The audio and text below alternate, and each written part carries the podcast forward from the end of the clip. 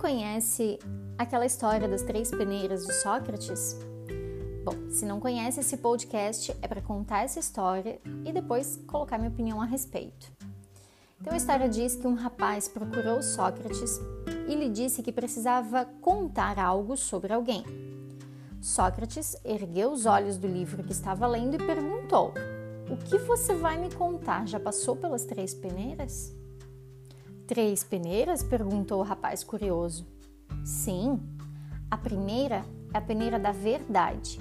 O que você quer me contar dos outros ou deste outro é um fato? Caso tenha ouvido falar, a coisa deve morrer aí mesmo.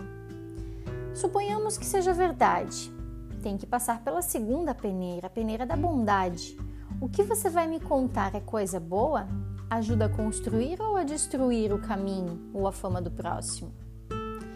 E se você quer me contar, se o que você quer me contar é verdade e é bom, então ainda tem que passar pela terceira peneira, a peneira da necessidade. Convém contar? Resolve alguma coisa? Ajuda a comunidade? Pode melhorar o planeta? E aí Sócrates arremata.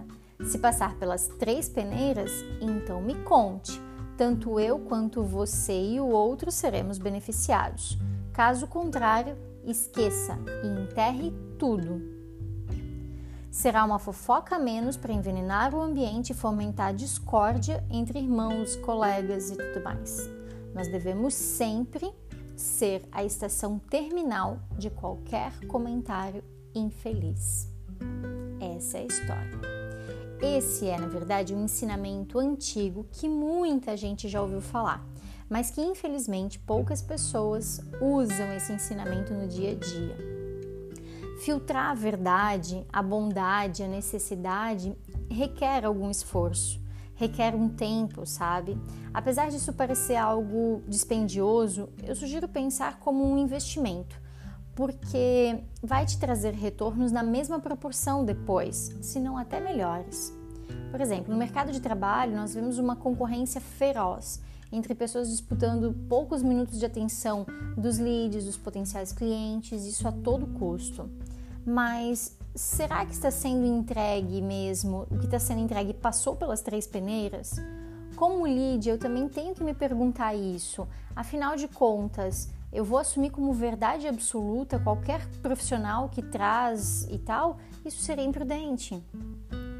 Então, a sugestão é observar profundamente esse conhecimento, a segurança ao falar do assunto, a espontaneidade ao assumir um erro, a necessidade de pesquisar mais.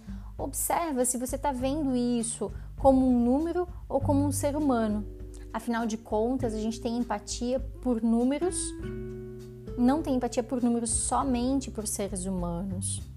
Então, usando as três peneiras também como controle emocional, vai fazer uma diferença enorme na sua vida. Não bloqueie uma emoção só porque a sociedade espera que você seja forte, porque homem não chora ou porque parece que ser uma mulher frágil e tal. Use as três peneiras para entender a emoção que você está sentindo, acolhe essa emoção e aí então decida o que você vai fazer com ela: externar ou deixar ir mas não guarda, não fica para si. Eu acredito que nenhuma emoção deva ser guardada só para si. As ruins, porque elas vão envenenar o seu corpo, a sua mente, a sua alma. E as boas, porque se elas ficarem guardadas só para si, elas não serão multiplicadas. E se a gente compartilhar, a gente cresce elas com outras pessoas. Então, seguindo meu próprio conselho, eu exterminei aqui o meu sentimento de indignação com profissionais que não estudam, que não se aprofundam, que se aproveitam do conhecimento de outros e de apadrinhamento e tal para fazer sua carreira. Isso é algo que eu tinha bem cruelmente. Infelizmente, alguns desses profissionais fazem um desserviço à sociedade. Porém, esse sentimento foi. Acolhi, externei e deixo ir, buscando o aprendizado da situação que não poderia ser diferente de seguir aprendendo cada dia mais e compartilhando de forma humana e o mais natural possível. Por que, que eu fiz isso? Por que, que eu escrevi a respeito disso? Por que eu fiz um podcast a respeito disso? Porque cada dia eu tenho visto pessoas que infelizmente não usam as três peneiras E seria fantástico se nós pudéssemos usar antes de entregar um trabalho, antes de buscar um serviço de alguém, antes de simplesmente vomitar a nossa emoção em cima de alguém ou antes de guardar ela num baú dentro da gente. Isso seria muito, muito bom. Fica o convite, fica a dica.